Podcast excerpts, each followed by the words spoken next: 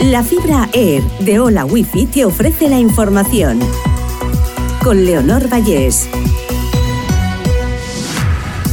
Repasamos las noticias más destacadas de este miércoles 8 de marzo.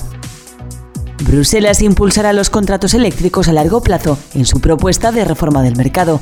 La Comisión Europea permitirá que los estados puedan subvencionar los precios de la luz que pagan las pymes en las crisis energéticas.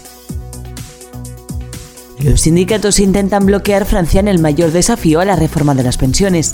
El gobierno de Macron teme que las manifestaciones y huelgas contra el proyecto para subir la jubilación a los 64 años se prolonguen más días. El gobierno aprueba el anteproyecto de ley de paridad. Afecta a los partidos políticos, los gobiernos, la administración pública, las grandes empresas y las compañías cotizadas, que deberán tener de forma obligatoria al menos un 40% de mujeres.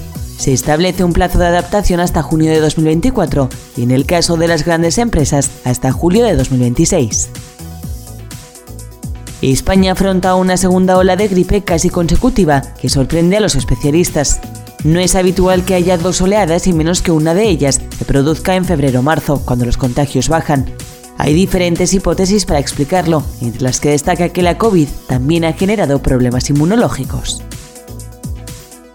La Fiscalía denunciará al Barcelona por corrupción continuada por los pagos a Negreira. La denuncia señalará al club como responsable del delito desde 2010 y también a José María Bartomeu y miembros de su equipo directivo. El hablo parará en todas las estaciones y el AVE hará los trayectos directos. El nuevo presidente de Renfe anuncia que introducirá progresivamente el servicio de bajo coste en todas las líneas de alta velocidad.